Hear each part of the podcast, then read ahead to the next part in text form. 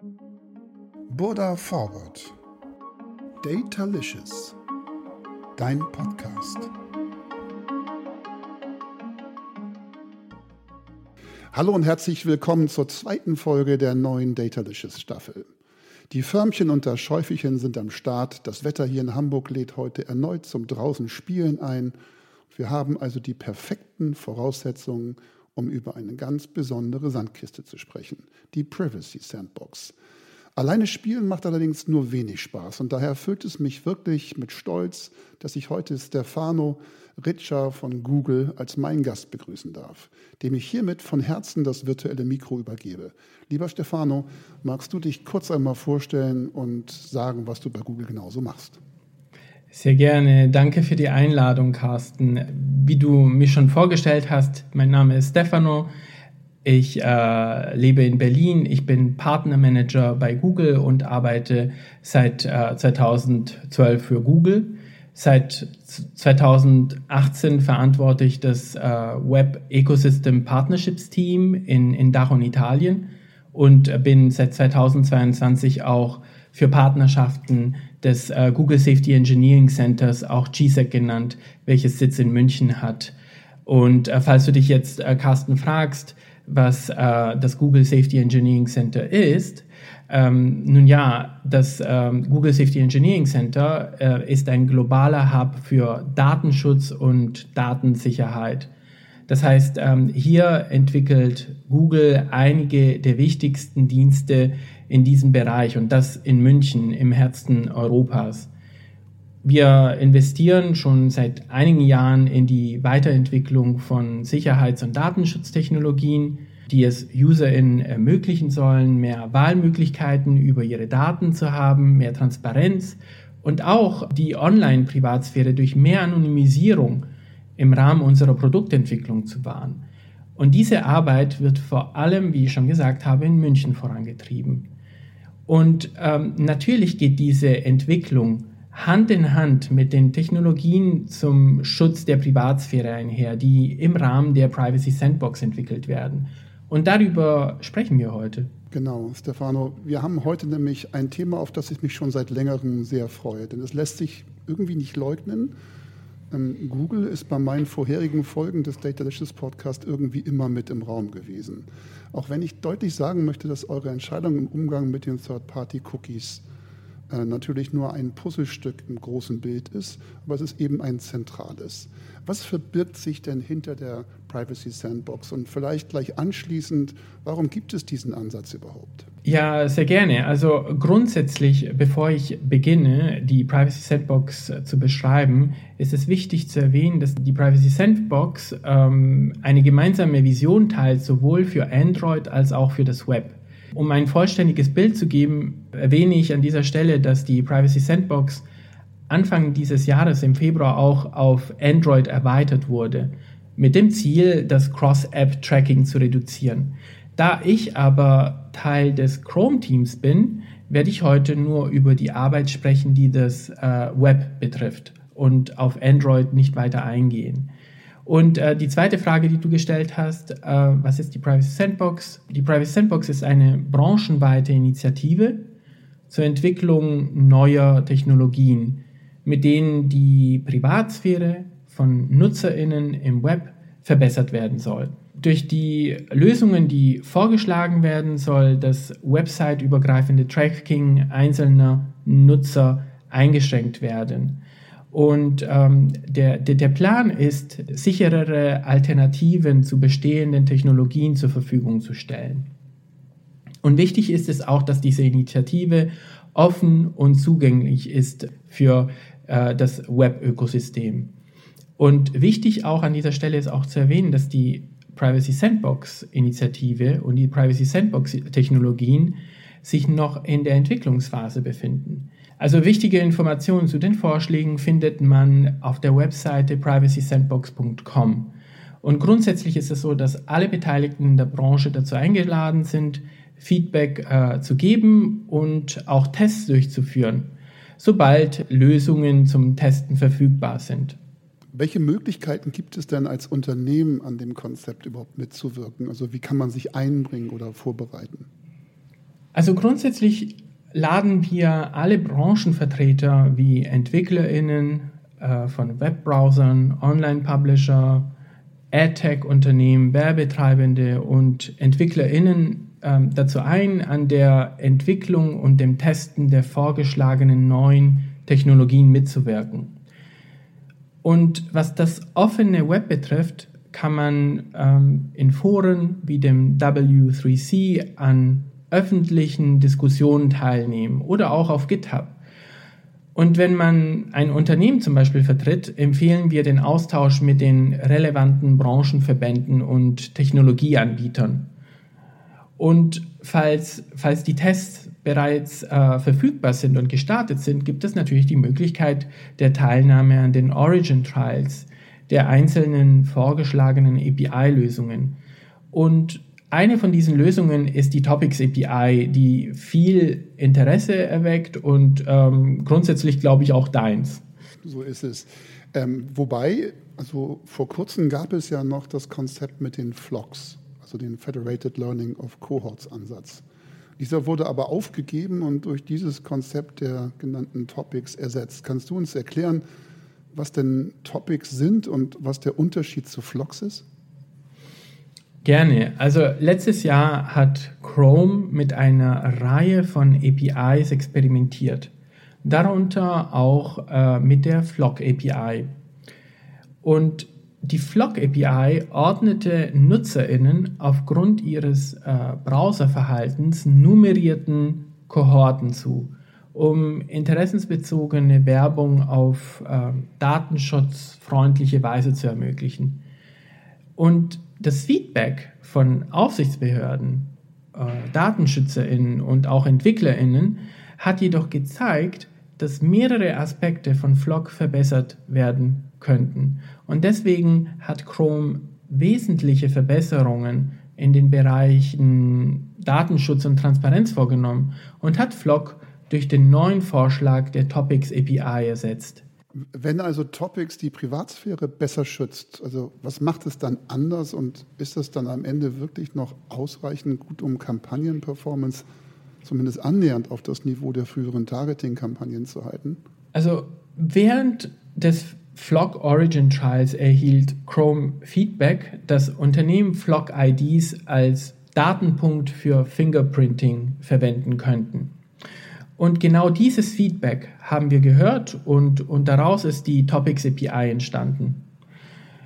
Und ähm, um auf deine Frage zurückzukommen, die Topics API verwendet einige, mehrere Ansätze, um das Risiko äh, von fin Fingerprinting zu verringern und somit das Feedback, das wir bezüglich Flock erhalten haben, anzugehen. Also zunächst einmal, der Vorschlag verwendet eine viel kleinere Gruppe von, von Themen und dadurch wird die Eindeutigkeit von Themen als potenzieller Identifikator stark reduziert. Darüber hinaus berücksichtigt Topics mehrere Themen pro Userin. Das heißt, der Browser jedes Users wird basierend auf dem Browserverlauf des Users pro Woche mit fünf Themen verknüpft und wird zufällig nur eines dieser fünf Themen an eine Website oder einen eingebetteten Drittanbieter für diese Webseite liefern, bis die Themen des äh, Users neu berechnet werden. Und dadurch wird es für zwei Webseiten schwierig, Themen zu verwenden, um einen bestimmten User oder eine Userin erneut zu identifizieren. Und darüber hinaus wird in 5% der Fällen ein zufälliges Thema bereitgestellt. Und schließlich ähm, spielt auch die Verfügbarkeit pro Caller eine Rolle. Das heißt, jede Webseite oder jeder eingebettete Dienst, der Topics-Informationen anfordert, erhält ein Thema für den bestimmten User, basierend auf dem Browserverlauf auf Websites, auf denen der User sich aufgehalten hat. Und dieses Modell beschränkt die Verfügbarkeit von Topic-Informationen auf direkt beobachtete Aktivitäten, anstatt es den Parteien zu ermöglichen, etwas über Interessen zu erfahren, die sie nicht aus erster Hand hätten beobachten können. Du hast das so ein bisschen ja gerade schon getan, aber kannst du noch mal an einem Beispiel erklären, wie denn diese Topics API genau funktioniert? Nun ja, also auf Grundlage des ersten Vorschlags wird jeder teilnehmenden Website eine begrenzte Anzahl von Themen zugeordnet. Und diese Themen sind ausgewählt aus einer durch Menschen zusammengestellten und öffentlich zugänglichen Taxonomie. So könnte eine Webseite beispielsweise dem Thema Fitness zugeordnet werden. Und der Browser erhebt wöchentlich die fünf wichtigsten Themen des bestimmten Users aus der vorangegangenen Woche, basierend auf den teilnehmenden Websites, die es besucht hat. Und Themenzuordnungen werden, das ist sehr wichtig, Themenzuordnungen werden auf dem lokalen Gerät des Users berechnet. Wenn dann die Topics API aufgerufen wird, zum Beispiel durch ein AdTech-Unternehmen, kann sie bis zu drei Themen für den bestimmten User zurückgeben. Ein Thema für die letzte Woche und ein Thema für jede der beiden vorangegangenen Wochen, sofern sich diese Themen unterscheiden, in zufälliger Reihenfolge. Und diese Themen können zusammen mit anderen Signalen wie den äh, Contextual äh, der Seite verwendet werden, um die beste Anzeige für NutzerInnen auszuwählen. Mhm. Und muss der Werbetreibende im Umgang mit den Topics etwas ändern oder was bedeutet der Ansatz für unsere Kunden? Also mit Hilfe der Topics API können Werbetreibende NutzerInnen auf Grundlage ihrer Interessen erreichen. Und das heißt, die von der API bereitgestellten Interessen oder Themen werden von den Websites abgeleitet, die, die der User kürzlich besucht hat. Es wird also erwartet, dass die Topics API ähm, auch mit anderen Signalen verwendet äh, werden wird, zum Beispiel Contextual Signalen, um geeignete Werbung zu finden. Das heißt, die Topics API wird nicht eine ähm, alleinstehende Lösung sein, sondern wird ähm, ein Puzzlestück sein, um geeignete Werbung auszuliefern. Mhm. Mit den Topics erhält ja auch eine neue Taxonomie Einzug in die Welt des Targetings. Äh, verwendet ihr eine eigene Taxonomie dafür oder wie ist die überhaupt aufgebaut? Mm, die Themen werden aus einer Werbetaxonomie ausgewählt und diese Taxonomie ist ähm, klein, ungefähr 350 Themen im ersten Vorschlag. Und wichtig zu erwähnen ist hier, dass es handelt sich um Themen, die nicht nur für Menschen lesbar sind, sondern auch von Menschen ausgewählt werden, um eine versehentliche Aufnahme sensibler Themen zu vermeiden. Denn das war auch ein wichtiges Feedback, was wir erhalten haben zu Flock. Die Themenliste ist öffentlich zugänglich, sodass NutzerInnen und auch die Web-Community beurteilen können, ob sie ein Risiko für sensible Kategorien darstellen. Aber wie werden überhaupt Websites den Themen zugeordnet? Ähm, Websites werden vom Browser Themen auf Hostnamenebene, also nicht auf Seitenebene zugeordnet. Das heißt, pro Webseite können gar keine bis unbegrenzt viele Themen vorhanden sein. Mit einem zu erwartenden Durchschnitt würde ich sagen von 1 bis 2 äh, Themen. Die einer Webseite zugeordneten Themen werden dazu verwendet, die fünf wichtigsten Themen eines Users besser zu ermitteln. Das heißt, ähm, äh, was, was hier als Grundlage dient, ist der Hostname und nicht auf Seitenebene. Okay, es äh, klingt so ein bisschen durch, aber dass das wahrscheinlich nicht geht. Aber kann ich als Website-Betreiber die Zuordnung zu einer Taxonomie beeinflussen oder gar verhindern? Nur, nur Webseiten, auf denen die ähm, Topics API verwendet wird oder die mindestens einen eingebetteten Dienst haben, äh, für den die Topics API zum Einsatz kommt, werden für die Berechnungen von Themenzuordnungen herangezogen. Das heißt, wenn man die Topics API nicht verwendet, dann kann man auch nicht herangezogen werden. Ähm, und darüber hinaus äh, besteht für den Inhaber von Websites die Möglichkeit, die Einbeziehung per Berechtigungsrichtlinie zu unterbinden. So kann sichergestellt werden, dass die Topics API von eingebetteten Diensten auf Ihrer Webseite nicht verwendet wird.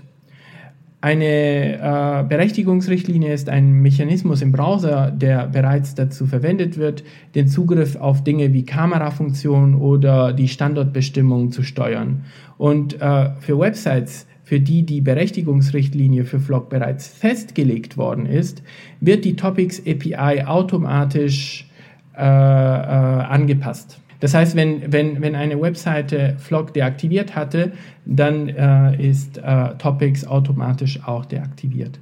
Ja, auch äh, meine nächste Frage hast du so ein bisschen vorhin schon mal beantwortet, aber wie kommt es zu den Interessen der Nutzerinnen und wie viel werden ihnen zugewiesen? Und vielleicht gleich die Zusatzfrage, was ist mit sensiblen Daten?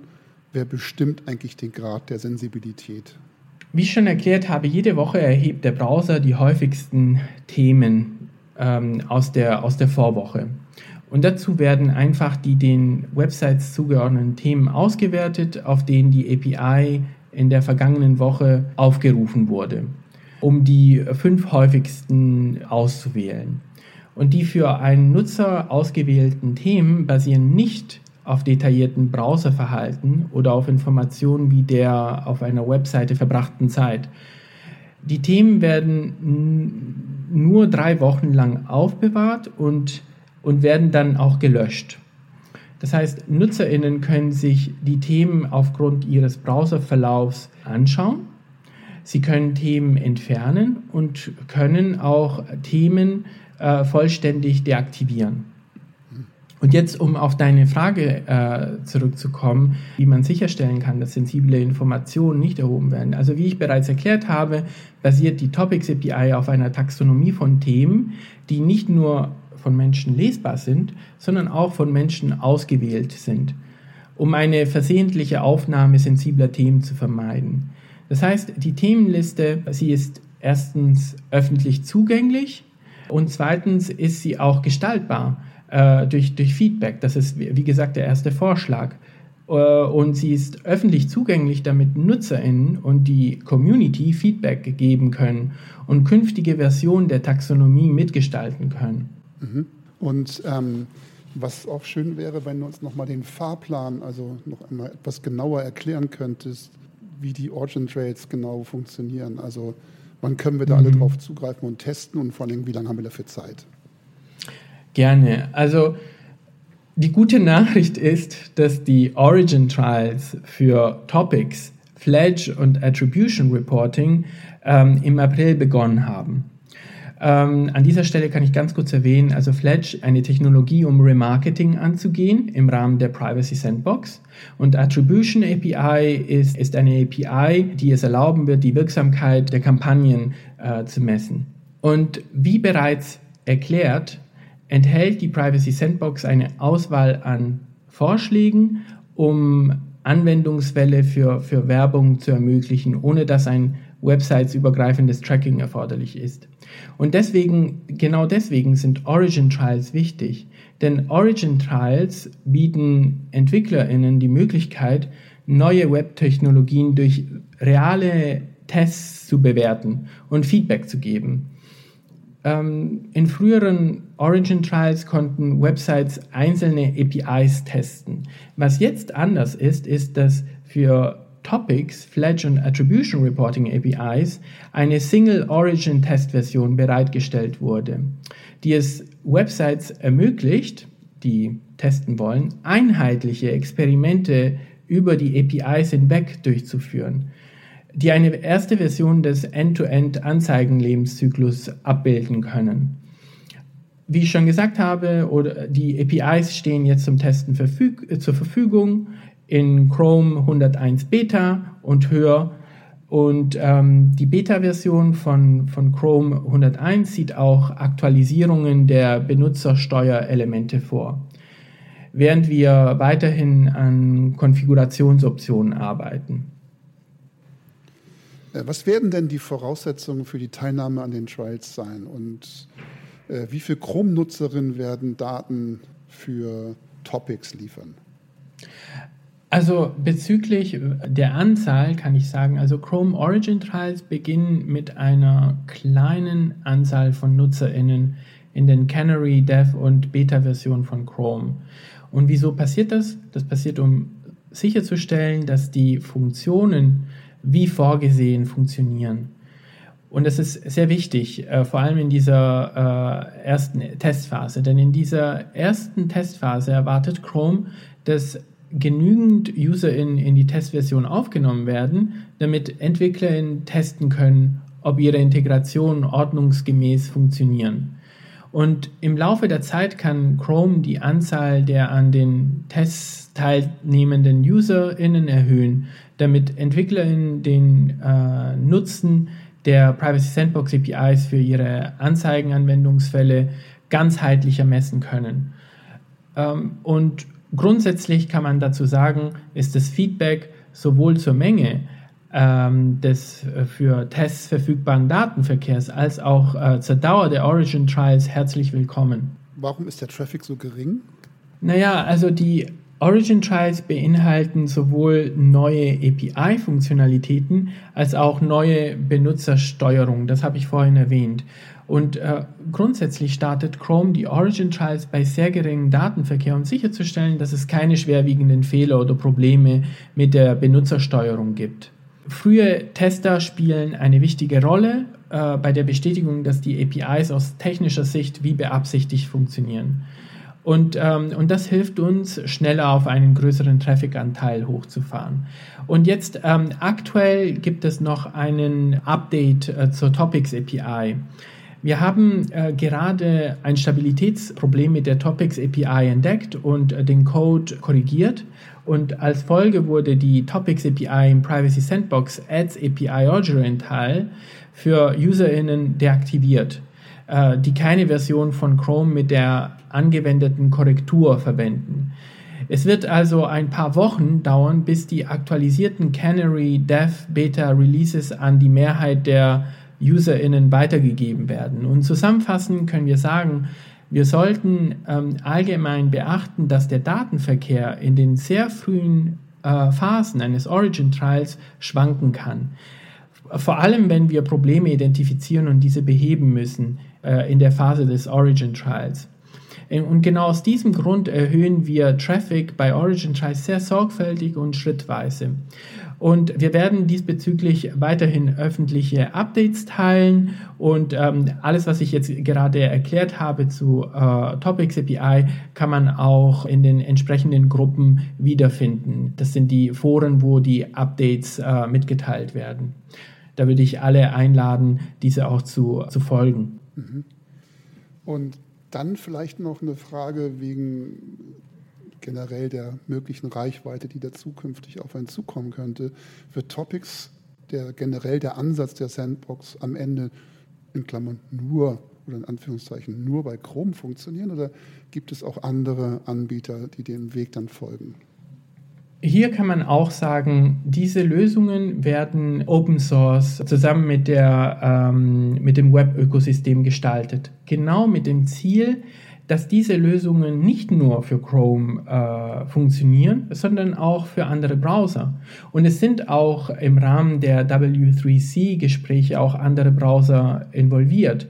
Denn das ist auch ähm, die Zielsetzung, nicht nur Lösungen für Chrome äh, zu entwickeln, sondern Lösungen zu entwickeln, die für alle Browser gut funktionieren und eingesetzt werden können. Ich merke schon, das wird ganz spannend werden, dass äh, wir unseren Podcast nochmal in späterer Zeit nochmal wiederholen, denn äh, wenn die Trials jetzt gerade laufen, dann denke ich mal schon, kommen da recht spannende Ergebnisse raus. Ähm, Stefano, wir sind bereits an, an einem Punkt meines Podcasts angelangt, an dem es einen Blick nach vorne gibt. Vielleicht hast du in den vorherigen Folgen einmal reingehört und kennst meine wundersame Zeitmaschine schon. Ich würde auch dich nämlich gerne in die Zukunft schicken und äh, bitte dich mal den Eindruck, den du dort hast, zu schildern. Und ähm, sagen wir mal, ich schiebe dich mal drei Jahre nach vorne in die Zukunft. Und was ist zum Beispiel aus Topics geworden und wo, wo stehen wir in Sachen Datenschutz? Du darfst gern deine Vision teilen. Also grundsätzlich ist das so, das ist ja eine sehr offene Initiative. Das heißt, jeder kann mitverfolgen, wie die Initiative weiter voranschreiten wird. Denn die Timeline der Privacy Sandbox ist auf der Webseite privacysandbox.com vorhanden und wird auch monatlich aktualisiert. Und Chrome geht davon aus, auf Basis des aktuellen Stands, dass Third-Party-Cookies über einen Zeitraum von ungefähr drei Monaten von Mitte 2023 bis Ende 2023 auslaufen werden. Und dieser Zeitplan basiert auf der Erwartung von Chrome, dass die neuen Privacy Sandbox Technologien bis Q4 2022 getestet worden sind und äh, ab dann einsatzbereit sind, sodass Unternehmen ähm, ein neunmonatiges Zeitfenster haben, um sie zu integrieren, bevor das Auslaufen von Third-Party-Cookies beginnt. Das ist der aktuelle Plan und letztendlich, äh, wie wo und wo wir stehen in drei Jahren, das äh, können wir noch nicht so ganz äh, vorhersehen. Äh, laut aktuellen Plan äh, wird es Lösungen geben, äh, die Third-Party-Cookies sozusagen ersetzt haben. Aber das hängt auch alles von den Tests, äh, von den Origin Trials ab, die wir auch durchführen. Na, darfst dir ja was wünschen. Ich habe dich ja in die Zukunft geschickt, da bist du ja gerade ganz alleine. Also du hast die Möglichkeit, dir jetzt eigentlich die Zukunft zu bauen, wie du sie am liebsten hättest. Genau. Ähm, wenn ich sie mir so wünschen und zusammenbauen würde, äh, wie ich es mir so vorstelle, dann hätten wir äh, tolle Technologien und Lösungen gefunden, um auf äh, Third-Party-Cookies zu verzichten, die äh, alle zusammen für Werbetreibende äh, gut funktionieren für Monetarisierung ihrer Inhalte im Web. Sehr schön. Lieber Stefan, vielen, vielen Dank für die Zeit, die du hier mit mir verbracht hast, für, den, für das Spielen in der Sandkiste. Ich bleibe dabei. Ich werde dich nochmal einladen und hoffen, dass du kommen kannst, wenn wir hier vielleicht ein bisschen weiter mit den Origin Trails sind. Vielen, vielen Dank dafür, für die Bereitschaft, hier Rede und Auskunft zu stehen für so ein wichtiges Thema und danke für den Einblick, den du uns hier gewähren konntest. Sehr vielen Dank für die Einladung, Carsten. Und ich komme sehr gerne wieder. Klasse, das freut mich sehr. Dankeschön. Buddha Forward. Datalicious. Dein Podcast.